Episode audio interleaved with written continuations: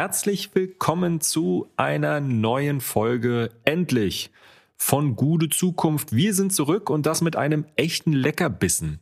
Aber zunächst einmal müssen wir uns bei allen HörerInnen entschuldigen, dass die Pause etwas länger geworden ist.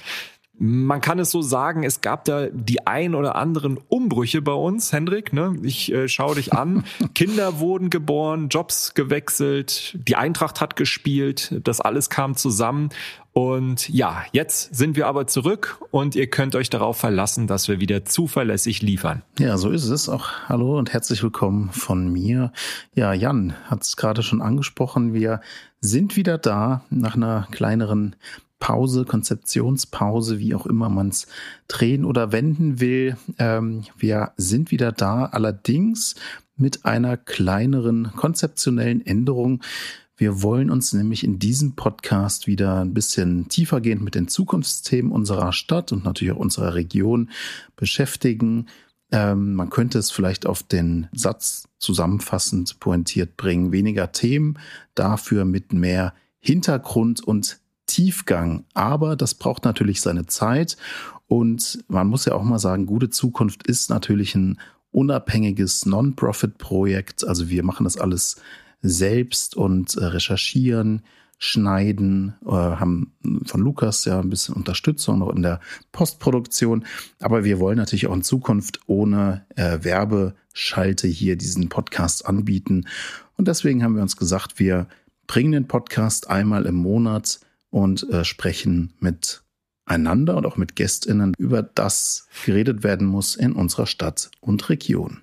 Genau, und damit sind wir bei der heutigen Folge in diesem neuen Format und wir wollen uns beschäftigen mit der Römer-Koalition oder besser gesagt mit ihrer Halbzeitbilanz. Die Anregung dazu kam tatsächlich von einem Hörer. Danke an Jens an dieser Stelle. Das ist eine super Idee, haben wir gerne aufgegriffen. Bevor wir starten in die Folge, hier nochmal der Hinweis an euch. Ihr könnt uns schreiben an kontakt.gutezukunft.de, empfehlt unseren Podcast gerne an Freunde und Familie weiter oder hinterlasst im Podcast-Player eures Vertrauens eine Bewertung. Und damit würde ich sagen, auf geht's, viel Spaß.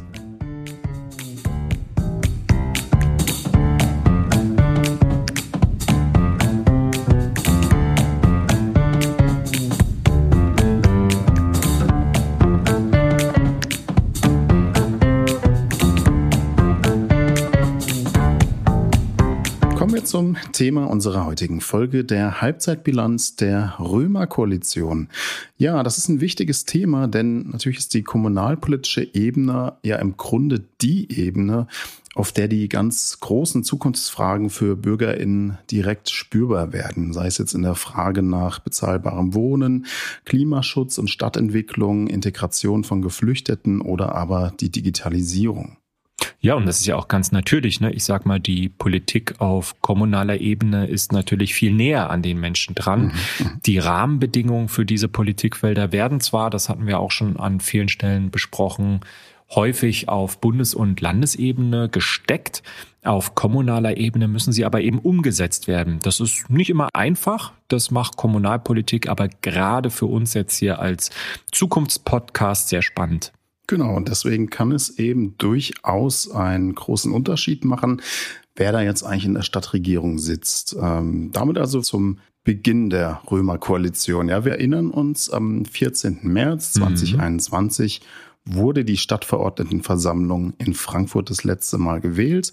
Klarer Wahlsieger damals waren die Grünen mit knapp 25, genauer gesagt 24,6 Prozent der Stimmen, gefolgt von der CDU mit 21,9 und der SPD mit 17 Prozent. Ja, machen wir es doch komplett. Also äh, Linke hatte 7,9 Prozent, FDP 7,6 Prozent, also äh, sieben Mandate die beiden. Ähm, dann sitzen noch weitere elf Parteien in der Stadtverordnetenversammlung. Da es eine 5%-Hürde nicht äh, gibt, wie im Bundestag auch keine niedrigere Hürde. Dazu später im Gespräch mit Georg Leppert nochmal mehr. Genau, das ist ganz spannend. Ne? Das heißt, dass auch kleinere Parteien in eine Koalition kommen können. Und so war es dann auch 2021. Im Mai hat sich dann die jetzt aktuelle Koalition formiert. Die alte Koalition, also die vor 21 noch an der Regierung war, bestehend aus Grüner, CDU und SPD, wurde jetzt ersetzt durch eine, ja, für Frankfurt neuartige Koalition, die sogenannte Ampel Plus oder ich glaube auch V-Ampel habe ich auch schon mal gelesen. V-Fampel. Äh, also wer ist da drin? Das ist die Grüne, SPD, FDP und Volt. Das ist einer von diesen kleineren Parteien, die mit 3,7 Prozent vier Mandate im Stadtparlament bekam. Ja, das war auf jeden Fall ein Paukenschlag damals. Die CDU wurde nach 25 Jahren aus der Römer-Koalition äh, gedrängt, sag ich mal. Das muss man, denke ich, wirklich so benennen. Denn zuvor war sie zehn Jahre unter anderem in äh, Zusammenarbeit mit den Grünen. Die Grünen haben 2021 gewissermaßen ähm, das gemacht, was jetzt die CDU auf Landesebene getan hat, nämlich eine langjährige Partnerschaft aufgegeben.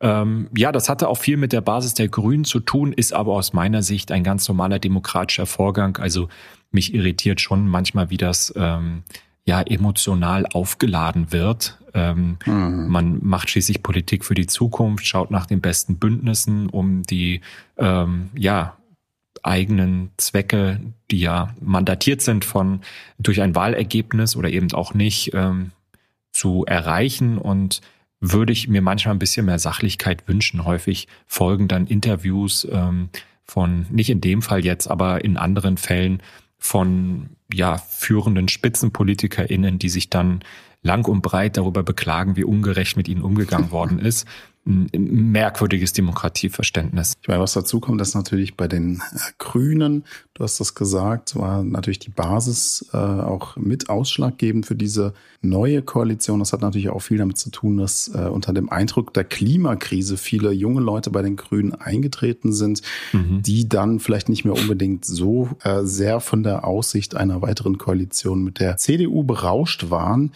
Was man aber in jedem Fall daran sieht, und du hast es schon angedeutet, äh, Koalitionen und Allianzen auf Kommunalebene sind vielleicht noch mal ein Stück weit dynamischer als auf Bundesebene. Mhm. Das heißt, wir haben hier Verbindungen und Koalitionen, die man sich so auf Bundesebene vielleicht nicht vorstellen könnte oder erstmal nicht vorstellen könnte. Ja, und ähm, insofern war es natürlich auch interessant zu sehen, was da jetzt im Koalitionsvertrag außerhandelt wurde. Wir haben uns das nochmal angesehen.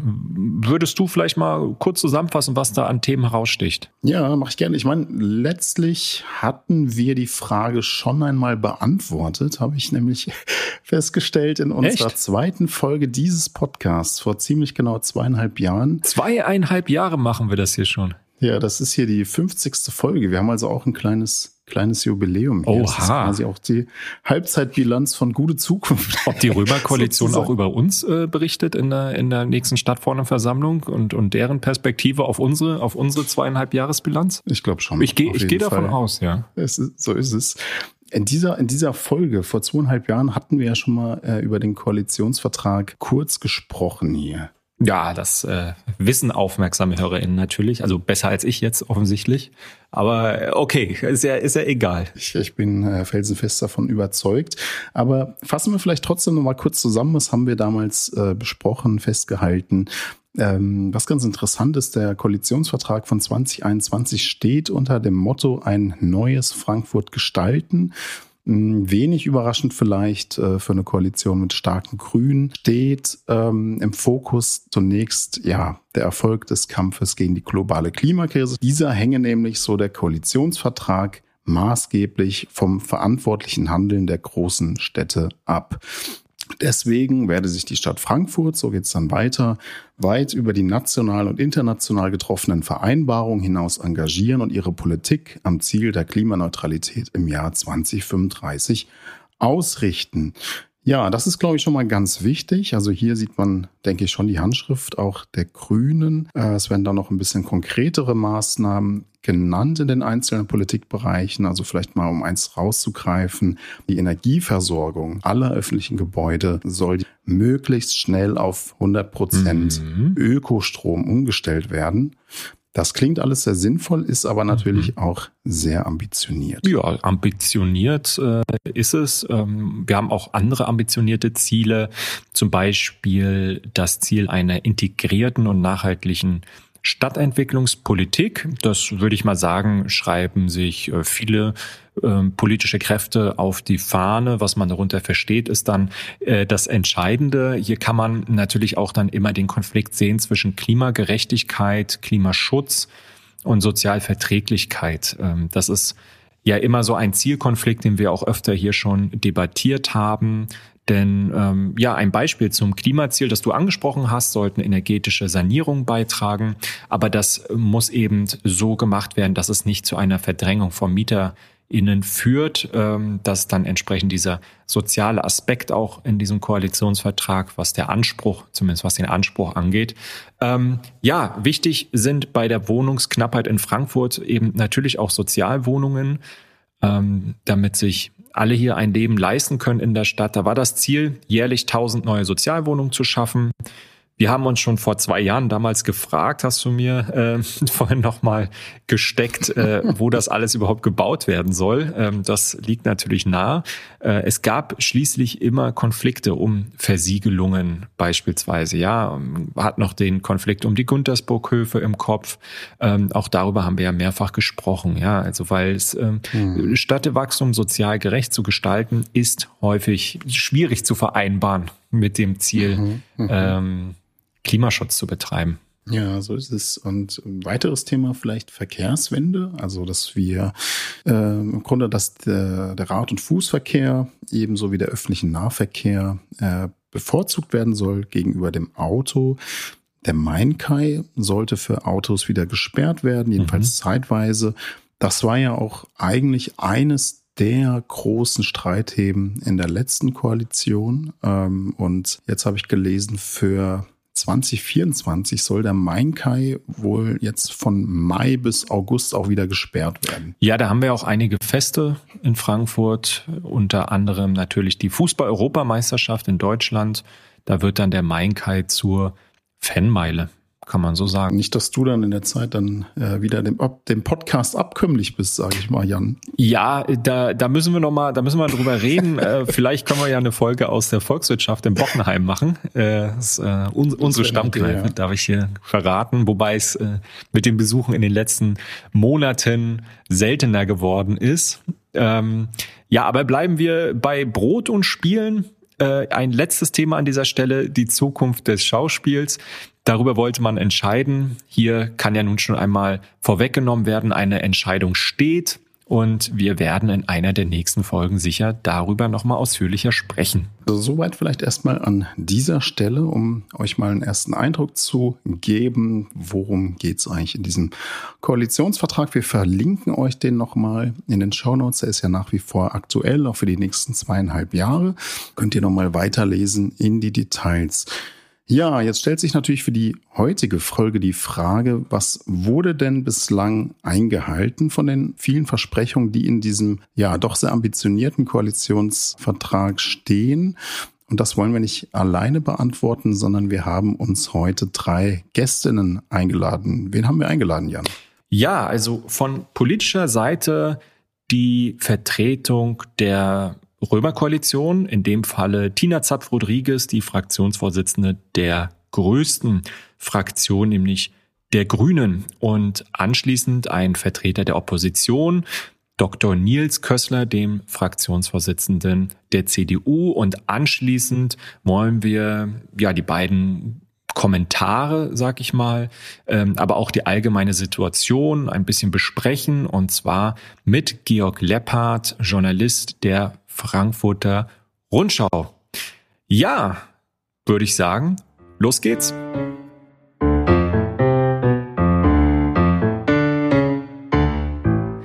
So viel der Vorrede, aber wir wollen euch natürlich nicht nur mit Theorie langweilen, sondern wir wollen diejenigen zu Wort kommen lassen, die auch sonst das Sagen hier haben in der Stadt und die den informiertesten Blick haben auf das, was die Stadt umtreibt, nämlich die Akteurinnen und Akteure aus dem Römer. Und zuallererst wollen wir einmal hören, wie denn die Koalition selbst ihre eigene Arbeit bewertet. Und dazu sind wir im Vorfeld ähm, ja, des Podcasts ins Gespräch gekommen mit Tina Zapf-Rodriguez. Sie ist Co-Vorsitzende der Fraktion der Grünen. Das, der andere Fraktionsvorsitzende ist Dimitrios Bakakis. Und ja, sie ähm, ist Stadtverordnete seit 2021 und dann eben auch direkt Fraktionsvorsitzende geworden. Und politische Insider wissen natürlich, sie ist auch die designierte Umweltdezernentin für Frankfurt. Insofern haben wir uns sehr gefreut, dass Sie uns ein paar Fragen beantwortet haben. Und zuerst die Frage an Sie. Ähm, wie nimmst du diese Koalition allgemein wahr? Der Anspruch war ja ein sehr idealistischer. Konntet ihr was von dieser besonderen Aufbruchstimmung, die, wie ich fand, damals auch die Römerkoalition ausgezeichnet hat, behalten? Oder ist sie mittlerweile ja, wie sagt man, dem mühseligen Alltag einer so großen Koalition in so schwierigen Zeiten gewichen. Hören wir mal rein, was sie sagt. Ja, ich denke, dass unsere Koalition aus Grünen, SPD, FDP und Volt konstruktiv zusammenarbeitet. Da bin ich sehr froh drum, dass es doch menschlich meistens sehr gut funktioniert auf den verschiedenen Ebenen. Inhaltlich sind wir natürlich häufig unterschiedlicher Meinung. Es gibt ähm, mindestens vier Meinungen im Raum. Wir sind ja auch vier unterschiedliche Parteien und Fraktionen, die dann irgendwie unter einen Hut gebracht werden müssen. Das ist nicht so einfach, das ist klar und es wird eben dann auch viel diskutiert und man muss am Ende einen Kompromiss finden. Schlussendlich finde ich das aber ganz häufig ganz gut, dass ja dann auch ein Thema wirklich aus den verschiedenen Perspektiven beleuchtet worden ist, die verschiedenen Belange berücksichtigt worden sind das dauert zwar dann häufig seine Zeit, das ist natürlich manchmal auch ein Problem und nicht so schön, muss dann auch natürlich gut nach außen kommuniziert werden, warum es denn jetzt so lange gedauert hat mit einem Antrag oder mit der Umsetzung eines Projektes. Aber das ist eben dann auch klar, dann hat man eben auch ähm, geschafft, hier vier Fraktionen, vier Parteien, die natürlich auch für unterschiedliche äh, Bevölkerungsgruppen und, und Wählerinnengruppen stehen, unter einen Hut zu bringen. Von daher, was dann hinten rauskommt, ist doch, glaube ich, meistens ein guter Kompromiss. Wie gut seid ihr denn bei der Bearbeitung des Koalitionsvertrags vorangekommen? Was waren da vor allem große Erfolge, die ihr erzielen konntet? Wo stehen, äh, stehen noch ja, Arbeiten aus? Inwiefern hat sich Frankfurt durch eure Politik zum Besseren verändert? Ein zentrales Vorhaben unseres Koalitionsvertrages ist sicherlich, dass wir unsere Politik am Ziel der Klimaneutralität 2035 ausrichten wollen.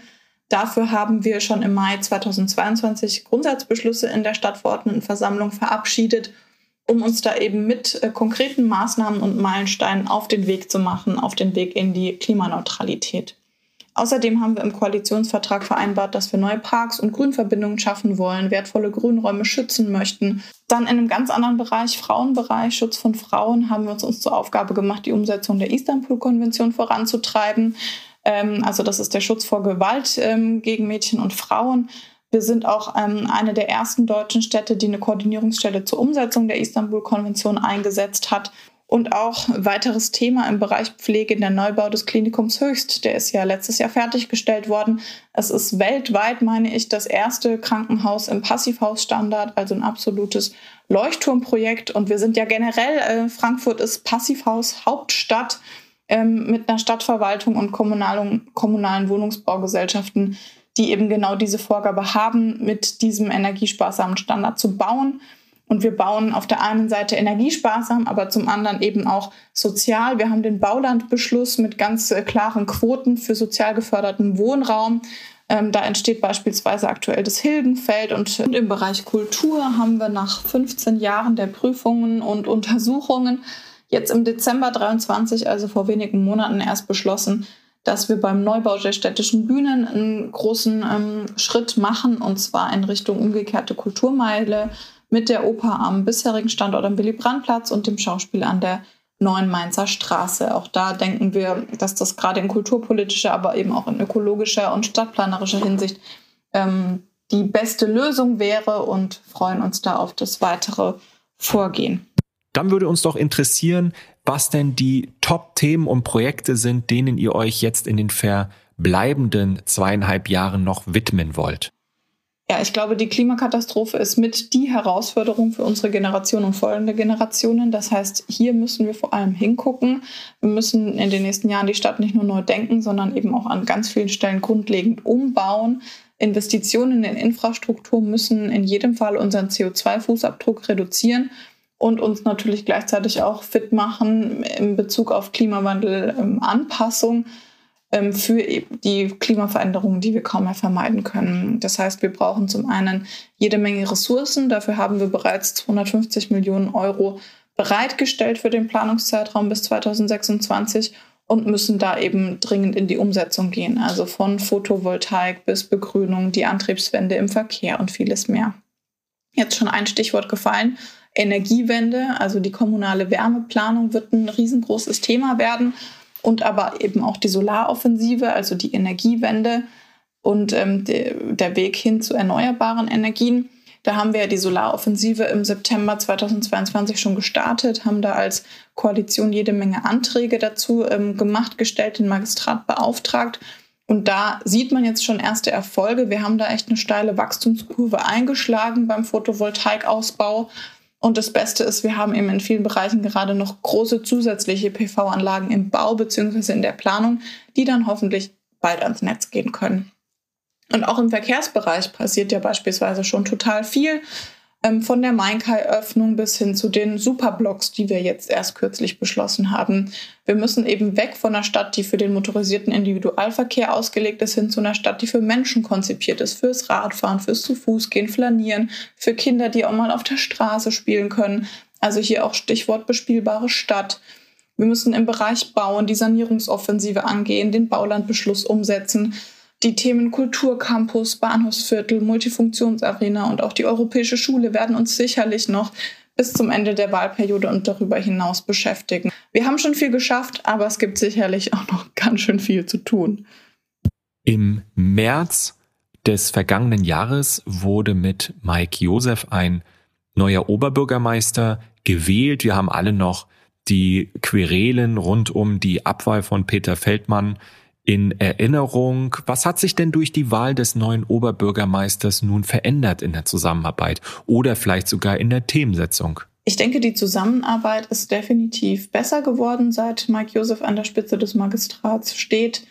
Er sieht sich ja auch als Teil der Koalition. Wir arbeiten besser miteinander, der Oberbürgermeister mit den Fraktionen, aber auch ähm, innerhalb des Magistrats ist zumindest mein Eindruck, dass das eine kollegiale, konstruktive Zusammenarbeit auch ist. Vielen Dank an äh, Tina Zapf-Rodriguez hier für deinen Beitrag.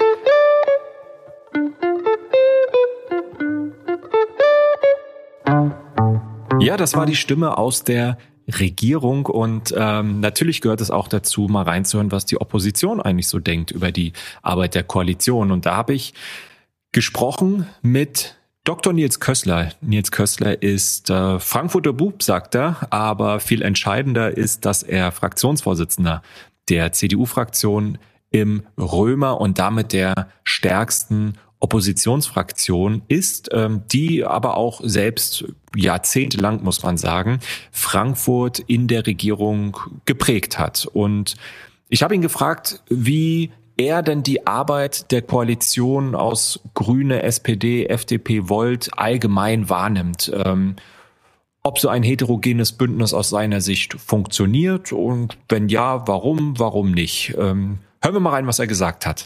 Eine Stadtregierung mit vier Koalitionspartnern ist schwerfällig. Das kann sich jeder denken. Entscheidungsprozesse dauern einfach zu lang und das merken die Menschen in Frankfurt auch.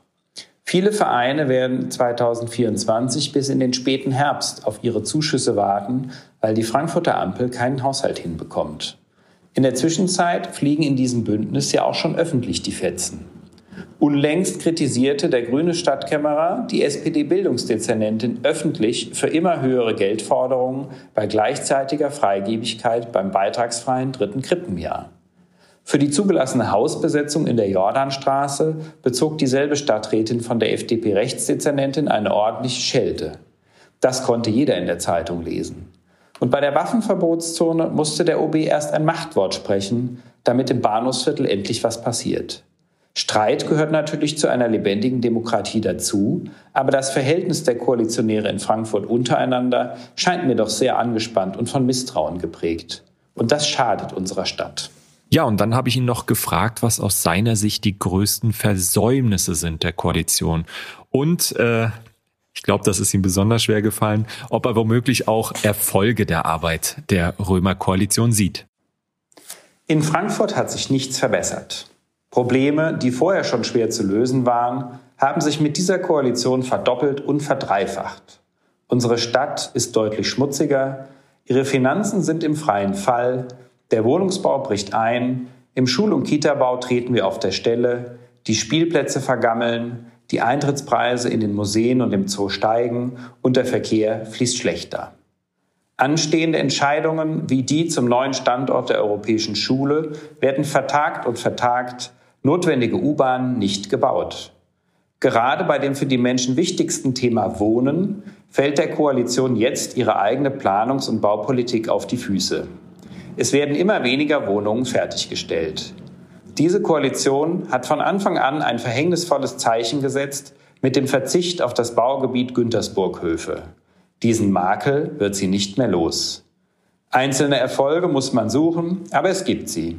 Ich nenne etwa den Aktionsplan der Sozialdezernentin zur Bewältigung der Corona-Folgen und den Schulterschluss der demokratischen Römerparteien beim Milliardenprojekt Bühnenneubau auf der Kulturmeile.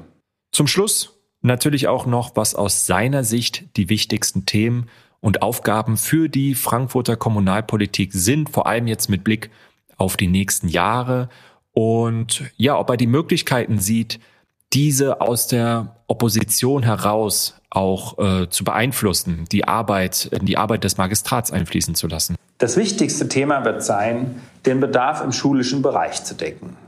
Neue Schulen, mehr Hort- und Krippenplätze, Instandsetzung der Berufsschulen. Die Menschen laufen in diesem Bereich Sturm und zwar zu Recht. Der kostspielige 400 Millionen Deal für die Schulnutzung der neuen Börse darf sich nicht wiederholen. Frankfurt braucht eine Schuldezernentin, die nicht nur Probleme beklagt, sondern lösungsorientiert arbeitet, also endlich umsetzt und neues Vertrauen schafft. Natürlich tun wir als Opposition unsere demokratische Pflicht und kritisieren. Aber wir sind auch konstruktiv und machen eigene Vorschläge. In den zweieinhalb Jahren haben wir 500 Anträge und 120 Anfragen vorgelegt. Manches ist wohlwollend aufgenommen worden, zum Beispiel unsere Idee für einen Bürgerentscheid zum Haus der Demokratie. Aber machen wir uns nichts vor. Wir sind Opposition und die CDU vertritt eine komplett andere Agenda als diese Koalition im Römer, die gern über Gendersternchen und das Wahlrecht ab 16 diskutiert. Aber dafür nicht ins Machen kommt bei den wirklich wichtigen Problemen in dieser Stadt. Die Koalition hat nach der halben Wahlperiode nichts Nennenswertes vorzuweisen, aber viele Defizite zu verantworten. Frankfurt kann und muss man besser machen. Die CDU hat vor zweieinhalb Jahren die Bereiche, für die sie bis dahin verantwortlich war, geordnet übergeben, also etwa Finanzen, Soziales, Sicherheit und Sport. Denken Sie nur an das erfolgreiche Programm für Kunstrasenspielfelder auf Frankfurter Sportanlagen, das immer noch umgesetzt wird oder die Neubauprojekte Rebstockbad und Familienbad Bornheim. Mit der Gründung eines neuen Amtes für Bau und Immobilien ist von uns die größte Verwaltungsreform in Frankfurt seit dem Zweiten Weltkrieg umgesetzt worden. Leider macht die aktuelle Bildungsdezernentin aus diesen Chancen für einen effizienten Schul- und Kitabau viel zu wenig. Fatal für Frankfurts Finanzen ist die Weigerung der Koalition, einen Schuldenabbau anzugehen. Nur die jährlichen Rekordeinnahmen aus der Wirtschaft, nämlich durch die Gewerbesteuer, bewahren diese Ampel vor einem üblen Verteilungskampf im Magistrat. Aber für gute Rahmenbedingungen der Wirtschaft wird von der Frankfurter Ampel zu wenig getan.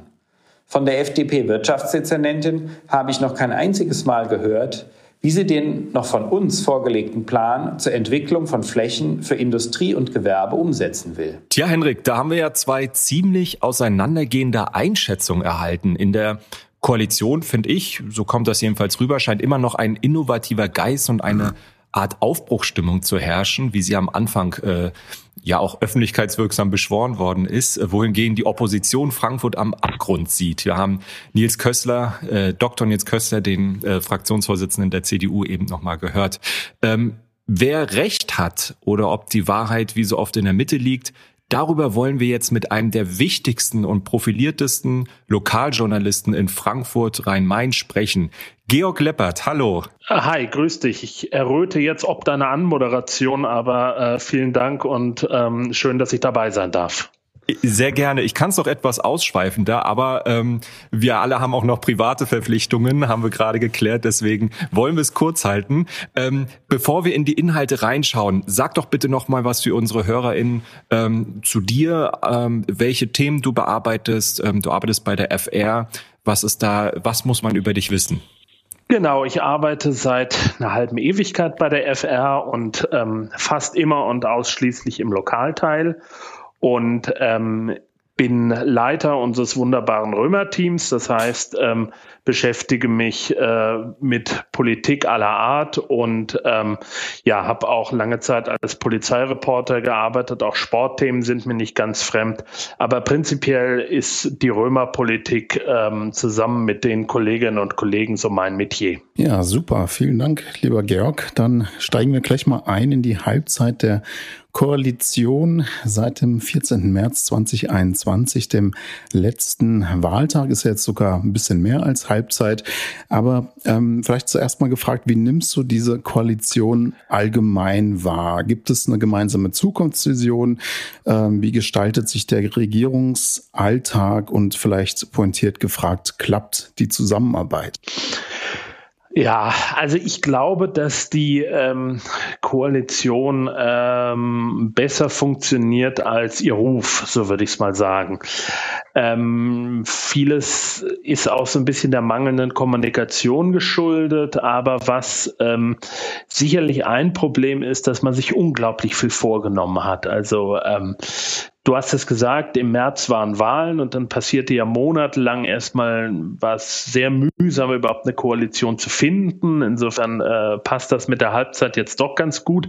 Ähm, aber äh, als es dann losging, da haben die vier Partner ein Programm vorgelegt, was sehr, sehr üppig war. Und äh, das ist auch ganz klar, bei vier Partnern hat da jeder so seine Projekte. Und das sind natürlich Ansprüche, an denen musst du dich dann äh, messen lassen. Und ähm, bis man auch mal richtig angefangen hat, diesen Koalitionsvertrag ein Stück weit abzuarbeiten und die Themen äh, umzusetzen, dauerte es. Ich glaube, dass man schon sagen kann, die Idee, die dahinter steckte, war ja so ein bisschen zu sagen, okay, Klimaschutz first. Das ist ganz klar in einer Koalition, die von den Grünen, die da deutlich als Wahlsieger hervorgegangen sind, auch nicht das war ja auch nicht die erste Wahl, die sie gewonnen haben. Da ist es ganz klar, dass sie diese Prioritäten setzen können und gesetzt haben. Und daran sieht man ganz gut, das ist man dann auch echt ambitioniert angegangen mit einem sehr, sehr teuren Programm. Aber, und das ist so etwas, was sich so ein bisschen durchzieht, äh, die Erfolge sieht man noch zu wenig auf der Straße. Mhm, mh. Okay, also das bisschen erinnert mich das tatsächlich an den Diskurs zur Ampelkoalition, also auf Bundesebene gerade. Ja, da gibt's Parallelen natürlich, aber ähm, ja, wir haben die Parallelen auch mal angestellt, als es mal wieder richtig geknallt hat mhm. äh, mit der FDP. Ähm, haben gesagt, äh, ja, auch, auch hier fühlt sie sich so ein bisschen auf wie die Opposition in der Regierung. Das ist aber nicht ganz fair. Das kann man mhm. ehrlich gesagt mhm. nicht durch durchgängig sagen. Mhm. Und es gibt auch, ich weiß nicht, ob wir jetzt ins Detail schon gehen wollen, aber es gibt Projekte, wo ich schon finde, dass die Koalition zusammenhält. Ja, aber du hast ja gerade gesagt, der, die tatsächliche Bilanz ist ja. besser als der Ruf. Wo würdest du denn sagen, sind so vielleicht auch um äh, das von den VorrednerInnen aus der Fraktion und aus der Opposition nochmal einzubringen, wo sind denn vielleicht die großen Erfolge der Koalition? Ähm, wo sind vielleicht auch die Versäumnisse, die Baustellen? Fangen wir vielleicht erstmal mit den Erfolgen an. Ja. Was, was hat geklappt? Also ich finde, dass man, oder ich finde es bemerkenswert, gerade im Bereich Verkehrspolitik, dass man, ähm, dass die Koalition da flapsig gesagt, ihr Ding durchzieht. Mhm. Also es gibt immense Widerstände äh, bei jeder einzelnen Sperre, mhm. teilweise ins populistischste hinein, auch ins Parlament getragen, dass irgendwelche Feuerwehrwagen zu spät kämen und Leute, äh, Menschenleben in Gefahr sein, weil da jetzt irgendein ein, eine Ecke gesperrt ist, wo, wo, die Feuerwehr klar gesagt hat, nein, das ist einfach nicht so. Mhm. mhm. Ähm, und das hat man durchgezogen und da steht man zu und diese Widerstände, die wird es immer weiter geben, sei es bei den Tempo 20 Straßen, äh, sei es im Öderweg, sei es am Mainkai. Aber da hatte man schon ähm, auch die Traute zu sagen, okay, wir müssen da Frankfurt ein Stück weit neu denken ähm, und äh, machen das jetzt. Mhm. Der andere Punkt ist natürlich, wir kommen ja, glaube ich, später sicherlich noch auf die Rolle des Oberbürgermeisters, mhm. der da mhm. Ein gewichtiges Wort hatte, aber der, der wichtige Punkt ist natürlich Schau Schauspiel. Also mhm. das mhm. äh, ist ja ein Projekt von zehn Jahren Diskussion und äh, nun ist man zwar noch nicht am Ende, aber man hat sich da auf ein Grundkonzept mal geeinigt, was denke ich mir auch äh, gut umsetzbar ist. Ja. Das hat ja sogar der Herr Dr. Köstler eben äh, ja wohlwollend äh, angesprochen, dass das ein Erfolg sei. Mm. Weil er auch mitgemacht hat, ne?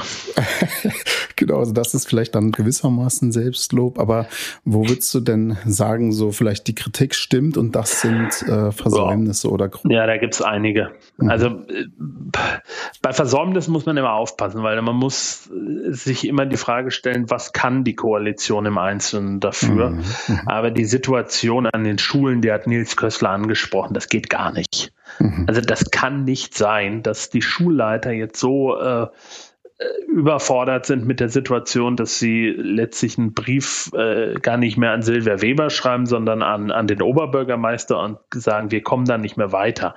Mhm. Äh, das ist ein riesiges Problem und äh, die, der Zustand der Schulen und auch die fehlenden Schulen. Und das Besondere ist, es liegt ja nicht am Geld. Also das wisst ihr beide mhm. auch sehr gut. Äh, Geld ist da, äh, es fehlt Personal, es fehlen äh, die Möglichkeit, äh, ähm, Sanierungsmaßnahmen endlich mal umzusetzen schnell und am Ende fehlen natürlich auch die Standorte. Insofern ist das ja äh, logisch von Oppositionsgedanken her, wenn der Nils Köster sagt, sowas wie der äh, die Anmietung der, der, der, an der neuen Börse, das dürfe sich nicht wiederholen, das sei alles viel zu teuer, hat ja das Revisionsamt auch gesagt. Aber was wäre denn die Alternative gewesen? Mhm. Also da muss man ja auch mal klar sagen, ähm, die Alternative wäre gewesen, dass die bestehenden Schulen vollkommen überquellen. Ähm, mhm. und wenn man keine Alternative hat, dann muss man ins Geld gehen und so war das. So, und das ist eine Geschichte. Äh, die Wohnungspolitik, über die haben wir, äh, über die ist ohnehin Dauerthema, äh, auch schon in den Koalitionen, in denen die CDU vertreten war. Äh, dass man sich da auf Förderquoten geeinigt hat bezüglich äh, geförderten Wohnungsbau ist äh, löblich, aber das hilft ja nichts, wenn viel zu wenig gebaut wird und insbesondere da müsste die ABG nochmal als ganz wichtiger Player eingreifen, dass man sagt, okay, also ähm, jenseits des Marktgeschehens müssen wir die ABG in einen Zustand versetzen, dass sie auch dann bauen kann, wenn, wenn private Investoren sagen, ach nee, wir warten lieber noch ein bisschen, jetzt ist ist der Markt gleich schlecht. Mhm, mhm, und wenn ich einen dritten Punkt nennen darf, ist der Personalmangel. Und der macht mir eigentlich am meisten Sorge im Moment, wenn ich von draußen drauf blicke. Also was da, wenn man, was ich da zur Feuerwehr gehört habe, das hörte sich echt nicht gut an. Mhm, also da hat die Annette Rinn als Sicherheitsdezernentin wirklich klare Worte gefunden, auch deutliche Worte. Äh, da, da, muss einfach was geschehen, weil das ist wirklich elementar. Das, äh, da geht es jetzt nicht darum, dass jemand äh, länger auf einen Termin wartet, seinen Reisepass zu verlängern. Das ist ärgerlich genug. Aber hier geht es darum, dass äh, Hilfsfristen, die es nicht ohne Grund gibt, dass die eingehalten werden. Und ähm, die äh, Annette Rinn, was ich gut finde, geht damit völlig schonungslos um und sagt, mhm. dass es da einfach jenseits von anderen Problemen, Stichwort Bagatellanrufe, aber äh, einfach massiv an, an Personal fehlt und das macht mir Sorge und das ist in anderen Bereichen, Stichwort Ausländerbehörde ja genauso. Mhm. Das heißt, du hast jetzt ein paar Punkte genannt, die ja. äh, positiv sind, ein paar negativ, ähm, wenn man das so gegenüberstellt? Was würdest du sagen? Ist das Glas eher halb voll oder halb leer? Vielleicht auch mit Blick darauf, was die Koalition jetzt noch äh, reißen kann in den letzten verbleibenden zweieinhalb Jahren. Ist zur Hälfte gefüllt. Da kannst du nicht. Also ich finde es immer ein bisschen schwierig. Da, da musst du jetzt auch mal überlegen, wen wir fragen. Oder mhm. wenn, wenn du jetzt ähm, guckst, du hast eine Familie, die sucht hier eine Wohnung oder die hat Angst, aus ihrer Wohnung gekündigt zu werden. Das ist total zynisch zu sagen, ja, aber das Glas ist halb voll, weil das mit dem Schauspiel klappt ganz gut mhm. oder wird mhm. vielleicht ganz gut klappen. Ähm, insofern tue ich mir da schwer zu sagen, das Glas ist halb voll. Ich würde aber, wie ich gleich zum Eingang auch schon gesagt habe, auch nicht sagen, boah, die Koalition hat versagt. Äh, mhm. Lass es einfach so stehen. Das Glas ist zur Hälfte gefüllt. Was die Koalition daraus macht, wird sich zeigen. Also ich glaube, wenn ich einen Punkt mal ansprechen darf, ähm, mhm. es hieß ja immer, nachdem, äh, als es dann um die Abwahl von Peter Feldmann ging, ja, wir wollen wieder Politik machen. Ja. Darum geht's. Wir wollen uns nicht mehr so mit der Personalie beschäftigen. Wir müssen da jetzt wieder mm, Politik für Frankfurt machen. Aber was passiert ist, wir hatten ständig Wahlkämpfe. Also wir hatten ständig Wahlkämpfe. Wir, ähm, wir hatten die Abwahl von Peter Feldmann, wo man noch zusammengearbeitet hat. Danach hatte man direkt den OB-Wahlkampf, dann äh, war eine Sommerpause, danach ging es sofort weiter mit dem Landtagswahlkampf und Wahlkämpfe sind keine gute Zeit, äh, um in einer wirklich großen Koalition konstruktive Politik zu machen, weil da jeder mhm. seine Erfolge rausarbeiten muss und seine äh, und auch den Gegner angreifen muss und das macht es schwierig. Mhm. Jetzt hast du ja eine Personal ja schon angesprochen, die da ja. äh, ganz wichtig war, die wahrscheinlich auch überregional eines der großen Themen war in der Kommunalpolitik-Berichterstattung der OB. Wir haben ja jetzt einen neuen OB mit Mike Josef und da habt ihr auch viel drüber berichtet, wie im Grunde das Zusammenspiel zwischen äh, Mike Josef und der Koalition um Römer läuft. Gab ja auch kleinere oder größere, je nachdem, wie man es äh, beurteilen ja. will, Konflikte. Wie würdest du sagen, funktioniert dieses Zusammenspiel oder nicht? Das funktioniert insofern, als dass Mike Joseph der Antreiber der Koalition ist oder in Teilen zumindest als Antreiber agiert und auch so wahrgenommen mhm. werden will. Das ist ganz lustig, weil das war Peter Feldmann auch äh, zu Beginn seiner Amtszeit. Allerdings ähm, ging es dabei um eine Koalition, nämlich Schwarz-Grün, in der seine eigene Partei nicht vertreten war. Das hat es mhm. relativ einfach gemacht. Ähm, hier ist die Situation schon die, dass er ähm, wenn er sagt, wir müssen jetzt zu Potte kommen, wir müssen jetzt Dinge endlich umsetzen, dann sagt er damit, ja, und meine Leute, die Koalition, in der ich bis vor kurzem noch selbst als Planungsdezernent ein wichtiger Teil war, hat es bislang versäumt. Ich äh, nenne da exemplarisch natürlich diese Waffenverbotszone im Bahnhofsviertel. Ich persönlich kann mir jetzt nicht so fürchterlich vorstellen, dass das äh, ganz viel bringen wird für die Sicherheitslage mhm. dort, mhm. aber ich akzeptiere, dass die Stadt auch nicht untätig bleiben kann und dass es diesen Wunsch von der Polizei, aber auch von Leuten, die dort arbeiten, gab. Und man hat sich im Kreis gedreht mit, der, mit dem Antrag. Man hat sich im Kreis gedreht, bis der Oberbürgermeister irgendwann gesagt hat, wir machen's. Und ein anderes Beispiel, ist diese Videoüberwachung im Bahnhofsviertel. Also, wie wir es erzählt bekommen haben, äh, sollte ewig seit Ewigkeiten diese Kamera da stehen. Ähm, ich glaube, Elbestraße ist es. Und äh, es ging einfach nicht. Monate, Jahre vergingen, ohne dass was geschah. dann hat Mike Joseph gesagt, so, alle an einen Tisch. Wo liegen die Probleme? Hat sich die erklären lassen und hat dann ganz klar die Erwartung formuliert, dass das jetzt sehr schnell gelöst werden muss weil man sich einfach auch lächerlich macht, wenn das aus trivialen Gründen nicht klappt. Und da wurde es irgendwie auch relativ schnell umgesetzt. Und das ist natürlich so eine klassische Antreiberfunktion. Ähm, wie die anderen damit umgehen, weiß ich nicht, ob die das so toll finden, dass da einer im Hintergrund mhm. ist und immer sagt, macht mal. Aber es ist schon eine Konstellation, die für die Stadt ganz förderlich ist, finde ich, ja. Ja, vielen Dank, äh, lieber Georg, für äh, diese, diese ersten Einschätzungen auch zur ähm, Arbeit der Koalition. Weil wir dich gerade schon mal hier haben und du ja eben auch ähm, ein ja langjähriger kompetenter Beobachter der Kommunalpolitik hier in Frankfurt bist und weil wir genau dieses Thema auch schon öfter besprochen haben. Ähm, nämlich die Frage, wie ist Frankfurt politisch eigentlich strukturiert? Ähm, aus diesen Gründen würden wir dich gern auch nochmal fragen, ähm, die Arbeit eines ehrenamtlichen Parlaments, das äh, quasi ein, eine Stadt wie Frankfurt äh, mit einem ja milliardenschweren Haushalt und ähm, 13.000 Beschäftigten kontrollieren sollen, das ist eh schon mal eine sehr große Herausforderung.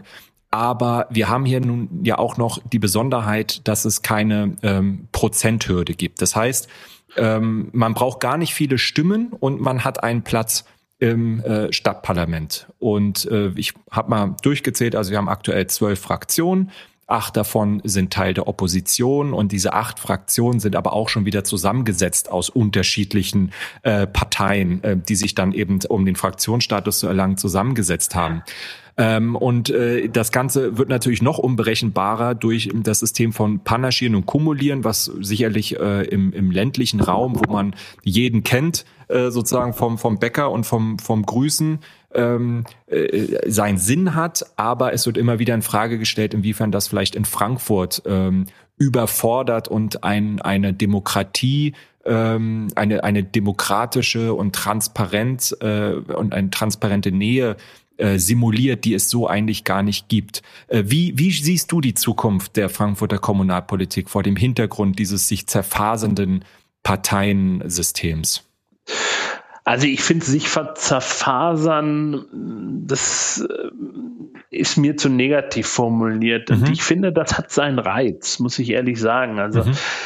Äh, wenn man jetzt eine 5%-Hürde hätte, äh, also Volt wäre dann schon mal nicht drin zum Beispiel, ähm, dann hätte man hier so wahrscheinlich fünf Fraktionen drin und das würde alles völlig erwartungsgemäß und äh, äh, ablaufen. Ich, ich finde, die, die Situation hat schon ihren Reiz, insofern, als dass es dann auch Leute wie Thilo Schwichtenberg von der Gartenpartei da reinschaffen. Der, der nervt ja irgendwie immer alle, aber am Ende denke ich mir immer, naja, der ist halt da und der äh, mhm. hat sein eines Thema und äh, das dreht er vor und das mag penetrant sein, aber ähm, es ist auch, äh, er hat halt auch so eine Funktion, ohne dass er alles formal richtig macht, aber er hat so eine Funktion des schlechten Gewissens manchmal auch äh, für die Politik, wenn er immer thematisiert, welche Bäume müssen jetzt wieder gefällt werden.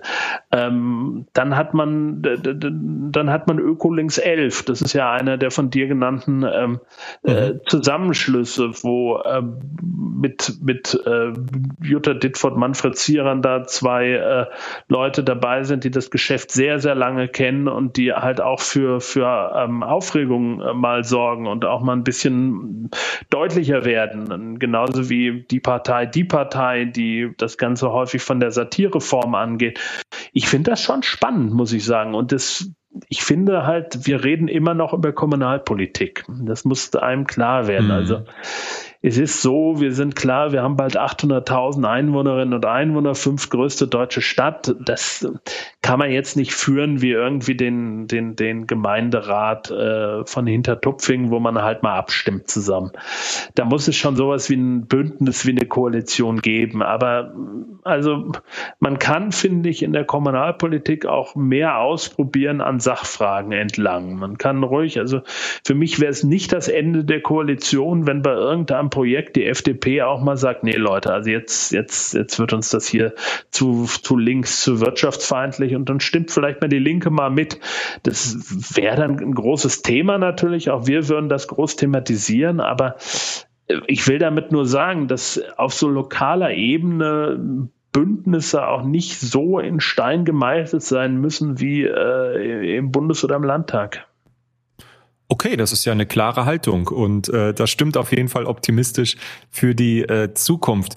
Ähm, was manchmal nicht so optimistisch stimmt, ist ähm, die Entwicklung der Abonnentinnenzahlen in den großen äh, Zeitungen sowieso, aber äh, gerade auch dann nochmal mit Blick darauf, wie Lokalberichterstattung ähm, ja äh, stattfindet, auch finanziert wird. ähm, es ist dann immer sehr leicht zu sagen, ja, die ähm, Presse und ähm, die Bedeutung der Presse nimmt ab für den Diskurs. Das ist so ein häufiges Argument, was man, wenn man sich politisch irgendwie beschäftigt und diskutiert, was dann häufig vorgebracht wird. Ja, das liest ja eh keiner mehr.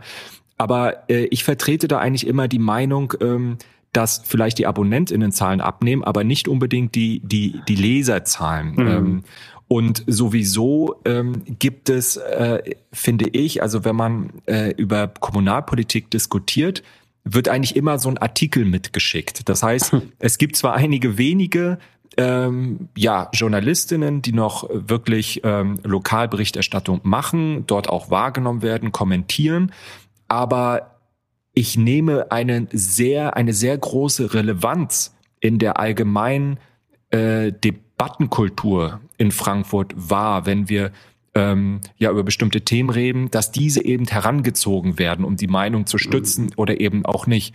Äh, wie, wie schätzt du das ein? Welche Bedeutung hat die lokale Berichterstattung noch für Frankfurt?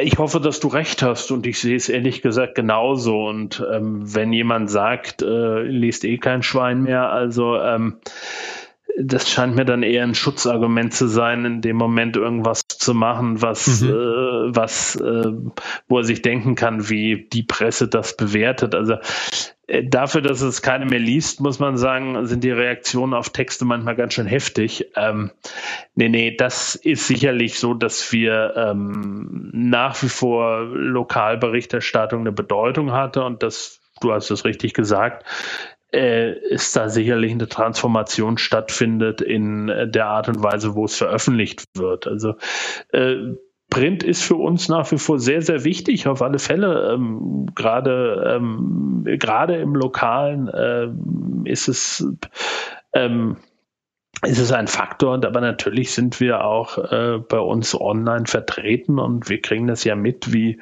gerade in den sozialen Medien anhand äh, unserer Texte ähm, die, die äh, Diskussion geführt werden. Und ähm, ich glaube auch, dass wir hier nach wie vor äh, eine gute Pressevielfalt haben, also gerade im politischen Bereich. Und äh, ich, ich denke gerade, also wenn ich, wenn ich, wenn ich Kommentare in der FAZ sehe, ähm, äh, zum Beispiel über die Besetzung Dondorf-Druckerei und ähnliche Sachen, dann mhm. lese ich das manchmal und denke, super, ich denke genau das Gegenteil.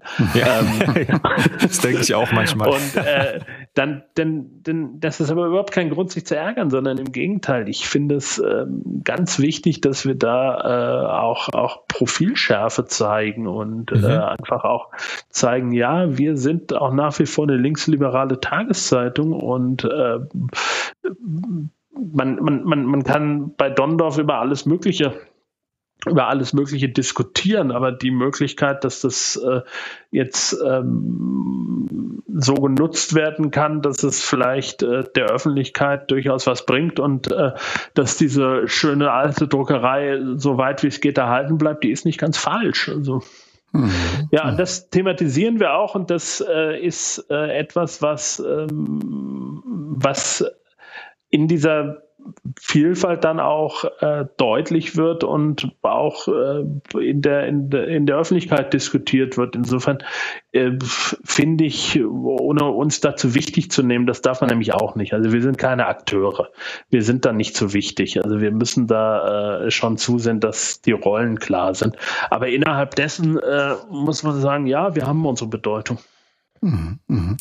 Dondorf ist nochmal ein gutes Stichwort. Da hatten wir hier im Podcast in Folge 46 auch drüber berichtet, auch ja. Interviews, ähm, was natürlich ein ganz spannendes Beispiel auch dafür ist, wie man über sozialökologische Transformation, über Konflikte in diesen Transformationsprozessen auch im lokalen und kommunalen berichten kann. Als letzte Frage an dich. Was ist denn aus deiner jahrelangen Erfahrung vielleicht ein Thema, das aus deiner Sicht für die Zukunft gerade der Frankfurter Entwicklung, aber auch der Berichterstattung ganz wichtig sein wird. Fällt dir da eins oder vielleicht auch zwei ein, die da mhm. zentrale Bedeutung haben? Ja, also allen voran das Spannungsfeld zwischen ähm, Stadtentwicklung und Klimaschutz. Mhm. Ähm, mhm. das hat der Nils Küssler eben so, so ein bisschen beiläufig gesagt. Ja, es war ein großer Fehler, auf die, die Güntersburghöfe zu verzichten. Ja, kann man so sehen, ähm, absolut. Äh, nur die Frage wird sich nicht, nicht nur da noch stellen. Also das ist schon, du kannst diese Stadt nicht zubauen, als gäbe es die Klimakrise nicht. Das geht nicht. Mhm. Du kannst hier nicht einfach auf jedem Acker äh, Wohnraum schaffen, damit du am Ende irgendwie hier 800, später mal 850.000 Menschen unterbringst und die bezahlbaren Wohnraum finden. Das wird so nicht funktionieren. Das heißt, man muss bei jedem Mal muss man abwägen, ähm, können wir uns das äh, aus, aus Klimaschutzgründen eigentlich leisten? Und gleichzeitig wächst immer mehr der Druck zu sagen, äh, wo sollen die Menschen wohnen, dass sie es noch bezahlen können. Das, mhm. diese, dieses Spannungsfeld, glaube ich, äh, wird uns noch sehr lange beschäftigen. Mhm. Da bleibt ihr dran, da bleiben wir dran. Ja, lieber Georg, wir danken dir mhm. sehr, dass du bei Gute Zukunft zu Gast warst. Und wir freuen uns sehr, auch in Zukunft von dir zu lesen. Vielen Dank. Ich danke euch ganz herzlich. Tschüss. Danke. Bis bald. Ciao. Ciao.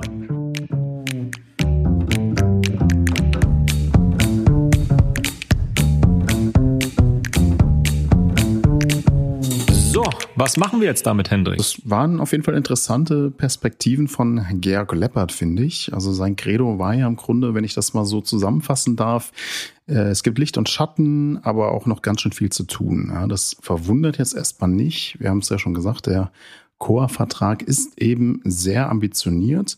Und äh, was ich noch interessant fand, äh, die Koalition ist laut Leppard besser als ihr Ruf. Er hat da zum Beispiel auf Verkehrssperrung für Autos in der Innenstadt ähm, abgehoben, hat auch von der Klärung der Zukunftsfrage für das Schauspiel gesprochen. Das ist ja jetzt alles in trockenen Tüchern weitgehend. Ähm, in anderen Punkten sah er jetzt natürlich äh, noch ziemlich viel Nachholbedarf, gerade beim Wohnungsbau und bei den Schulen. Besonders spannend fand ich persönlich noch den Punkt am Ende, ähm, dass letztlich dieser Konflikt zwischen dem Sozialen und dem Ökologischen eine zentrale Zukunftsfrage für Frankfurt sein wird und ich glaube, da können wir uns nur anschließen. Ja, also Konfliktlinien werden ja auch schon klar, wenn man sich die Statements von äh, Tina Zapf-Rodriguez und Nils Kössler anhört. Das sind ja spannende Einblicke, was die beiden sagen. Einiges war sicherlich erwartbar, aber das macht es ja nicht schlechter. Also eine klare Position mhm. hilft ja, auch in der politischen Verortung macht Debatten verständlicher. Es darf eben nur nicht dazu führen, dass keine Brücken mehr gebaut werden können, dass der Kompromiss gar nicht mehr möglich ist. Man sieht halt die Schwierigkeiten, die entstehen, wenn progressive Kräfte Veränderungen erreichen wollen. Veränderungen sind immer schwieriger zu realisieren als ähm, die Dinge, wie sie sind, zu bewahren, wie es Konservative tun wollen, ohne das jetzt zu bewerten, sondern es einfach mal so mhm. rein von den Rahmenbedingungen her schwieriger zu erreichen. Äh, du musst zugespitzt gesagt keine Verwaltung reformieren, du musst nicht die Öffentlichkeit überzeugen, um mal nur zwei große ähm, ja, Herausforderungen dann zu nennen. Ja, ein wichtiger Punkt ist natürlich, dass wir es mit recht komplizierten Vierer- und Fünferbündnissen zu tun haben. Ja. Also hier ein Viererbündnis natürlich kulturell und thematisch recht divers aufgestellt. Du hast verschiedene Interessen, du hast verschiedene thematische Schwerpunkte und dann ist immer die Frage, wie passt es eigentlich letztlich zusammen? Ich finde, ich habe es ja eben schon im Interview mit äh, Georg Leppert auch mal angesprochen. Ich finde, da zwängt sich so ein bisschen der Vergleich zur Bundesampel auf, auch wenn Georg Leppert vielleicht auch zu Recht gesagt hat, na ja, so der Vergleich, der hinkt vielleicht ein bisschen, aber ähm, ich finde schon, bei beiden ist es so, dass äh, die Politik im Grunde besser ist als ihr Ruf, aber es im Grunde auch bei beiden Koalitionen ein Stück weit an der Kommunikation hapert. Das ist jedenfalls immer mhm. die allgemeine Kritik und äh, Streit ist sicherlich in beiden Koalitionen auch nicht zu knapp da. Ja, es ist halt ähm, auch sozusagen in einer, in einer Stadtkoalition regierst du natürlich unter den Vorzeichen der großen globalen Krisen, ähm, genauso wie die Ampel in Berlin. Es sind ähm, die gleichen Partner, wenn man jetzt mal von, mhm. von Volt absieht, ähm, die da unterwegs sind und die, finde ich, die wollen Veränderungen, wollen äh, sind ein progressives Bündnis, mhm. gerade in diesen ganzen kulturkämpferischen Themensetzungen äh, sind da sind die eher sozusagen im, im, im progressiven gesellschaftlichen Milieu zu verorten und das sind ja Themen, die im Moment die Emotionen hochkochen lassen. Es sind Reformen, die da angestrebt werden, also äh, sozusagen die die Herausforderungen sind ähnlich, gleichzeitig sind natürlich auch ja, ähm, ich will nicht sagen ideologische, aber, aber grundsätzliche programmatische Unterschiede zwischen den Parteien, die dann immer auch austariert mhm. werden müssen, was zur Diskussion mhm. führt äh, und wo es natürlich leicht ist, da eine Sollbruchstelle auszumachen und dann da reinzugehen als Opposition. Also würde ich ja. wahrscheinlich genauso machen, ähm, ja. ist aber eben dann auch ein Stück weit äh, ungerecht, weil es halt nicht ähm, die, die reale Bilanz wahrscheinlich ähm, so darstellt. Und ich finde es auch äh, schwierig immer, ähm, also die Ampel in Berlin streitet sich zu mhm. viel. Das ist vollkommen klar. Mhm. Ähm, das, mhm. das muss, das, das müsste sich, äh, muss sich ändern, sonst verlieren die Menschen das Vertrauen in die, in die Gestaltungskraft von Politik. Aber für Streit ist nicht grundsätzlich etwas Schlechtes. Also ich finde, demokratischer Streit gehört dazu, was mich sehr ähm, äh, irritiert immer ist dieses Diktum des geräuschlosen Regierens. Also ich halte das für zutiefst unpolitisch und undemokratisch. Ähm, aber wie gesagt, das Gegenteil darf auch nicht sein, dass äh, die da oben nur streiten und äh, die Regierung irgendwie nicht mehr handlungsfähig wirkt. Ähm, das die Unterschiede größer sind als die Gemeinsamkeiten. Es muss schon eine Vision erkennbar sein, eine gemeinsame Mission, sonst stolpert man eben nur von einem gemeinsamen kleinsten Nenner zum nächsten. Ja, ich meine, du kannst natürlich noch sagen, äh, kurzer Exkurs nochmal zur Bundesampel. Also ich habe jetzt gerade gelesen, nochmal zum Lieferkettengesetz, haben wir hier im Podcast auch immer wieder besprochen. Das mhm. war jetzt auf der EU-Ebene schon in trockenen Tüchern. Also eigentlich das formale Prozedere war äh, beendet und dann kommt da die FDP am Ende nochmal und kretscht da rein. Mhm. Also es ist dann auch wirklich was, wo man, man spricht ja jetzt auf EU-Ebene schon vom German Vote. Ähm, mhm. Das ist einfach nicht okay. Und das ist schon, ich finde, das ist schon teilweise so dieser, dieser ähm, Spruch von der internen Opposition in der Regierung nicht ganz unbegründet. In Frankfurt hat man das vielleicht auch manchmal der FDP vorgeworfen, darüber haben wir eben kurz gesprochen. Gerke Leppert fand das nicht ganz fair, sagt so, na, das stimmt hier nicht so ganz. Gibt es wahrscheinlich verschiedene Perspektiven drauf, aber äh, ich glaube, man kann vielleicht als Zusammenfassung, hast du schön, schön gesagt zu dem Punkt, ähm, es nervt, wenn sich zu viel gestritten wird, aber natürlich ist der Streit per se äh, natürlich in einer Demokratie wichtig. Was vielleicht aber auch nervt, ist äh, bei der Frankfurter Ampel Plus oder der V-Ampel ähm, gerade ja diese andauernden Haushaltsstreite. Also da hat sich die V-Ampel in der Vergangenheit nicht gerade mit Ruhm bekleckert. Also es ist ja immer so, dass ein genehmigter Haushalt immer erst im Dezember vorliegt und auch jetzt wieder erst Mitte Februar eigentlich eine Einigung im Magistrat erzielt werden konnte. Das ist einfach ein ungutes Signal an die BürgerInnen. Ähm, und man muss ja auch bedenken, also ich meine, wir haben ähm, wirklich sprudelnde Gewerbesteuereinnahmen.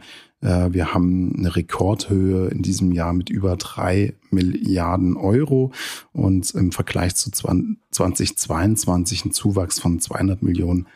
Also man liegt sogar 500 Millionen Euro über den Erwartungen. Ähm, da könnte man vielleicht schon erwarten, kommt doch mal ein bisschen schneller mit dem Haushalt zu Rande. Ja, und das sind ja auch die Themen, die letztlich entscheidend sind, ähm, damit Menschen eben nicht das Vertrauen verlieren. Mhm. Da würde ich kleinere Dispute die jetzt ja auch angesprochen worden sind, jetzt von Nils Köstler zum Beispiel, wie der Streit um die Hausbesetzung in der Jordanstraße. Ich würde das persönlich nicht so hochhängen. Mhm. Ähm, da hat man halt unterschiedliche Meinungen, das muss man aushalten. Das Vorgehen regeln die unterschiedlichen Zuständigkeiten. Die Baudezernente nutzt ihre Gestaltungsspielräume. Die Rechtsdezernente macht auch ihren Job, weist darauf hin, so geht das nicht. Alles gut. Äh, viel eher sollte es Anlass sein, mal über das etwas inaktive, ineffektive, um nicht zu sagen verkorkste Vorkaufs Recht zu diskutieren. Das führt nämlich regelmäßig dazu, dass Immobilien erst angekauft werden und dann im städtischen Besitz nicht angemessen instand gehalten werden. Dann werden sie zwar nicht luxussaniert, deswegen hat man sie ja angekauft, aber so richtig geholfen wurde auch niemandem. Und das ist dann aber wiederum eine Frage von Bundes- bzw. Landesrecht. Ja, Jan, du bist ja eigentlich auch ein alter Hase. Also nicht alt, aber ein alter Hase. Aber ein Häschen, ja. so ist es, in der Frankfurter Kommunalpolitik ähm, durchaus bewandert. ähm, und auch aus deiner professionellen Perspektive, wie bewertest denn du das Bündnis bislang? Ja, also was heißt professionell? Ich bin ein interessierter ähm, Politik, Kommunalpolitik interessierter Mensch, ähm, wie viele andere hier auch und bin dabei aber natürlich ein bisschen parteiisch, das weiß man ja auch. Mhm. Ähm, ich sehe schon recht viele Erfolge. Ähm, man muss das ja auch alles immer in Relation setzen. Also Kommunalpolitik neigt immer so ein bisschen dazu, so zu tun, als wäre man allein auf der Welt, ohne über, übergeordnete Entwicklungen und Ebenen mhm. zu erwähnen. Das gilt sowohl für die Verkündung von Erfolgen, die nicht selten ihren Ursprung auf viel höheren Ebenen haben und quasi so runtertröpfeln, äh, sondern äh, das gilt auch für die Kritik an Misserfolgen, die nicht selten bundesweite oder gar globale Krisen mhm. als Ursachen haben, um da vielleicht mal auf zwei Punkte einzugehen. Die Wohnungspolitik und die Bildungspolitik. Ähm, vielleicht mal zunächst zum Wohnungsbau. Momentan sind äh, 10.000 Wohnungen in etwa in Bau in Frankfurt, davon 3.000 geförderte. Wir haben als größtes Entwicklungsgebiet das Schönhofsviertel äh, mit zweieinhalbtausend Wohnungen. Äh, es kommen noch beispielsweise das Rebstockviertel dazu mit 1.000 Wohnungen und das Avaya-Gelände. Hilgenfeld ist äh, von Tina Zapf-Rodriguez genannt worden mit über 800 Wohnungen. Also da passiert richtig was. Im nationalen Vergleich steht Frankfurt auch gut da, was die Genehmigungszahlen angeht. Sie sind zwar zurückgegangen, aber wir wissen alle, das hat globale Zusammenhänge. Die Genehmigungszahlen sind insgesamt und überall rückläufig. Grund dafür sind natürlich vor allem die Bauzinsen, die extrem nach oben gegangen sind. Ähm, und da werden Projekte neu bewertet, auch unabhängig von städtischen Vorgaben. Ja, also wenn sich dann äh, der Vorsitzende von, von Haus und Grund dieser äh, Immobilienvertretung äh, Vertretung, äh, da zu Wort meldet, dann tut er immer so, als, als wäre Frankfurt jetzt hier ähm, ja, die Kommunisten am Werk, die jetzt hier versuchen, alles äh, mhm, mhm, zu, zu regulieren. Aber äh, da, das ist ja gar nicht so, dass das jetzt irgendwie was in erster Linie mit städtischen Vorgaben zu tun hat, sondern mhm. es werden ja auch bereits genehmigte ähm, Projekte neu kalkuliert, weil eben die Zinsen nach oben gegangen sind oder auch ähm, die ja, das, was du an Materialien ähm, im, importieren musst, äh, die mhm. ganzen ja, Baustoffe, mit denen du dann letztlich mhm. auch äh, das Projekt realisierst. Alles ist, hat sich sehr verteuert. Personal natürlich auch, Baukosten mhm. hatten wir hier auch schon öfter besprochen. Vielleicht gibt es so ein bisschen eine positive Kehrseite mit den Zinsen. Also ich, mir würden erstmal nicht so viele einfallen, aber äh, man kann natürlich sagen, es entstehen vielleicht mehr Mietwohnungen, weil es natürlich jetzt das ist auch so. Trend, dieser, dieser Gegentrend da, ja. dazu, dass du halt äh, mit den niedrigen Zinsen, wir hatten ja historisch niedrige Zinsen lange Zeit, das hat natürlich viele äh, Menschen dazu gebracht, Eigentumswohnungen mhm. zu kaufen, was ja auch gut ist. Wir haben ja im europaweiten Vergleich sehr wenige Haushalte, die Eigentum haben, ähm, aber hat natürlich die Marktpreise extrem nach oben getrieben. Das hat natürlich unter diesen Zinsbedingungen gut funktioniert. Jetzt hat ja die EZB bekanntermaßen den Leitzins deutlich angehoben. Das heißt, Normalverdiener und wir haben es oft gesagt, dass wir in Frankfurt auch viele äh, Niedrigverdiener haben. Die können sich ohnehin keinen Kredit leisten, aber auch Normalverdiener, wenn man so will, also mit schon einem ordentlichen Gehalt, das ist sehr, sehr schwierig geworden, zu Eigentum zu kommen. Ja, und äh, wenn man sich mal so die Debatten in der Stadtversammlung anschaut, ähm, da wird der Planungsdezernent Quechenberger von der Linken angegriffen. Äh, er, er tue zu wenig, äh, kuschelt nur mit den Investoren und für die mhm. CDU ist er der äh, Obersozialist. Also äh, insofern äh, kann es vielleicht nicht ganz falsch sein, äh, wenn er sich da in der Mitte bewegt. Aber ähm, äh, auch in der Bildungspolitik, finde ich, muss man die Relation sehen. Wir, wir machen häufig so Politik nach Bauchgefühl, ja, haben, mhm. haben irgendwie so ein, so ein Gefühl, lesen die Zeitung oder gucken mal hier, reden mit den Nachbarn und dann äh, sind wir der Meinung, wir, wir wüssten, wo die Themen sind. Ähm, aber wenn man sich mal die Fakten anschaut oder die, die Umfragen dazu, dann wird Bildung als Problem in den Umfragen nicht mal unter den Top 10 genannt. Also was sind die größten Frankfurter Probleme? Die fehlenden Kita-Plätze, es gibt da so eine städtische Umfrage, kommen auf Platz 14. Marode Schulen sind nicht mal unter den Top 20. Aber ich will überhaupt nicht das Problem kleinreden. Ja, es ist schon, es ist eine Schande, wenn die Schulleitungen hier Alarm schlagen. Georg Leppert hat es erwähnt. Ähm, Aber so zu tun, als wäre das nicht ein bundesweites Problem, äh, dass man äh, die Investition in die Schulinfrastrukturen vernachlässigt hat, das ist halt Augenwischerei. Ähm, ich kann mich noch an die Zeit von 20, vor 2016 erinnern, bevor die aktuelle Bildungsdezernentin ihr Amt übernommen hatte. Es gab keine vernünftige Schulentwicklungsplanung. Das Thema war überhaupt nicht präsent im politischen Diskurs. Jahrzehntelang hat man Schulgebäude verfallen lassen. Es wurden jahrelang keine neuen Schulen gegründet. Es gab Kita-Platzmangel, weil man einfach nicht mit dem Städtewachstum gerechnet hat. Wir hatten es ja noch äh, in einer Folge, glaube ich, auch schon mal angesprochen, dass bis in die 90er Jahre mindestens ging man von einer Stadtflucht aus, davon, dass die Städte mhm. schrumpfen. Wir alle mhm. wissen nun, das Gegenteil ist der Fall. Ähm, Städte wachsen, Frankfurt wächst rasant. Und darauf hat die Politik keinerlei Antworten gefunden. Was bei Frankfurt sicherlich noch dazu kommt, sind äh, rund 9000 äh, Schülerinnen genau, und Schüler, das meine ich, die ja. ja. in den letzten zehn Jahren hinzugekommen sind. Das ist natürlich auch dadurch, dass einfach immer mehr Menschen hier in der Stadt wohnen wollen, haben wir auch oft thematisiert hier im Podcast. Und das ist auch durchaus ein Anstieg, den jetzt keine andere Stadt in Hessen zu schultern hat. Also das muss man schon ein bisschen bedenken. Genau, und diejenigen, die kommen, äh, sind eben Menschen zwischen 25, 30, die kommen zum Arbeiten her und das sind diejenigen, die dann Familien gründen. Das heißt, mhm. das Wachstum ist ja auch schon äh, ja, ein Stück weit exponentiell kann man fast sagen. Und äh, damals demonstrierten eben Woche für Woche Schulgemeinden auf den Römer. Dazu kam der Kita-Platzmangel, der verschärft wurde durch, ähm, ich will nicht sagen eine ideologische Grundhaltung, aber zumindestens die sehr starke Überzeugung, dass nur Ganztagsschulplätze für Kinder angemessen sind. Ich verstehe das ja auch inhaltlich, ja, dass da eben die bessere ganzheitliche Bildung ge, ge, ermöglicht wird.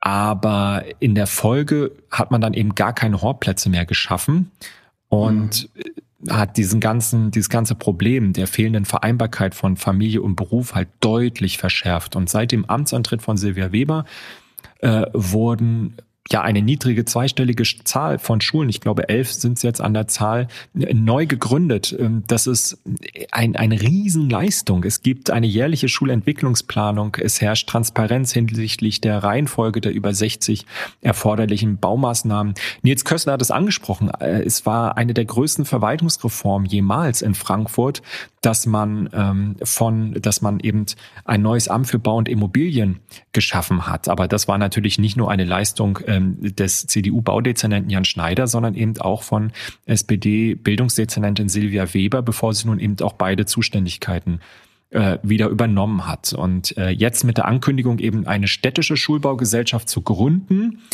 ähm, geht man noch einen Schritt weiter, um zu versuchen, dieses ja sehr überkomplexe Regelwerk für öffentliche Vergaben zu reduzieren. Denn auch das bremst den Wohnungsbau, ja, also äh, den, den Schulbau, die Schulsanierung. Mhm. Ähm, die, die, der Fachkräftemangel, die, äh, die ganzen Vergabefristen und so weiter. Äh, hier sind also echte Verwaltungsprofis am Werk, die aber immer auch inhaltlich getrieben sind. Ähm, dass das alles nicht reicht, dass es nicht schnell genug geht, ich glaube, das würden nicht mal die Verantwortlichen bestreiten. Aber es hilft ja nicht so zu tun, als hätte das nicht auch was mit den Rahmenbedingungen und Möglichkeiten einer kommunalen Verwaltung zu tun. Also was auf jeden Fall, glaube ich, ein ganz äh, wichtiger Punkt noch ist, ist, wir hatten natürlich in den 90er Jahren äh, auch den Anspruch der, des damaligen Rot-Grün-Magistrats, den Haushalt zu sanieren. Und mhm. man hat dann leider fatalerweise viele städtische Grundstücke verscherbelt, muss ja. man wirklich sagen. Und das ist ja eigentlich ein ja, finanzpolitischer Irrsinn, der im Grunde bis heute nachhalt, weil man jetzt natürlich vor dem Problem steht. Wir haben extrem hohe Preise in Frankfurt. Äh, wie kriegt man denn jetzt diese Grundstücke und Liegenschaften zurück? Man muss sie natürlich sehr teuer zurückkaufen oder ja, im Grunde noch schlimmer, und da wurde ja auch ein Beispiel genannt, ähm, hochpreisig anmieten. Im Grunde gibt's aber keine Alternative dazu. Ne? Ich meine, das ist äh, der gesetzliche Auftrag äh, an die Stadt. Ähm, und es ist natürlich zugleich auch eine ganz unverzichtbare Zukunftsinvestition, eben genug äh, Platz für SchülerInnen zu schaffen, genug Schulangebot zu schaffen. Aber es ist eben ein Problem, das ähm, ja im Grunde auch in den 90er Jahren beginnt. Und äh, da hätte man natürlich ein bisschen vorausschauender vielleicht agieren sollen. Aber ja, hätte, hätte Fahrradkette. Ähm, Wichtig bleibt die Kritik natürlich letzten Endes dennoch. Wir hatten es auch gesagt, Streit ist wichtig in der Demokratie. Ähm, hier muss was passieren ähm, und äh, wir werden das natürlich auch weiterverfolgen, wie die Koalition das in den nächsten zweieinhalb Jahren weiter angehen wird. Ich hatte noch gelesen, die Gewerkschaft Erziehung und Wissenschaft, also die GEW, äh, sieht einen Investitionsbedarf von 2,5 Milliarden in die Schulen von Frankfurt. Also es hat sich wirklich über Jahrzehnte auch angestaut. Ähm, ich meine, es gibt auch KritikerInnen, die sagen, das zur Verfügung stehende Geld wurde bislang nicht immer komplett eingesetzt. Das hat ja Georg Leppert mhm. auch kurz angesprochen. Ähm, was aber, glaube ich, ein äh, wichtiger Schritt jetzt ist, auch der, äh, die, den die Römer-Fraktion jetzt auf den Weg gebracht hat, ist eine Bildungsbaugesellschaft, und da sollen, ähm, also diese Bildungsbaugesellschaft soll jetzt gegründet werden, da sollen dann größere Sanierungsmaßnahmen und zum Teil auch äh, Erweiterungsbauten übernommen werden. Das ist, glaube ich, ein ganz guter äh, Schritt und wir bleiben natürlich dran, wie das weitergeht. So, ich würde sagen, da ziehen wir mal einen Schlussstrich. Wir mhm. hoffen, wir konnten euch einen groben Überblick über die Arbeit der Frankfurter Koalition im Römer bieten über ihre Aufgaben und aktuellen Herausforderungen, die unterschiedlichen Perspektiven auf ihre Arbeit und natürlich auch unseren Blick auf die vergangenen zweieinhalb Jahre. Und zwar nicht zweieinhalb Jahre gute Zukunft, sondern zweieinhalb Jahre V-Ampel in Frankfurt. Also Jens, danke für den Hinweis, gute Arbeit. Bis bald. Ja, danke Jens und an euch. Äh, wie gesagt, äh, nochmal den Aufruf, auch gerne uns bilanzieren. Schreibt uns gerne eure Anregungen, Kommentare und Kritik. Also bis dann. Wir hören uns in ja, circa vier Wochen wieder. Bis dahin.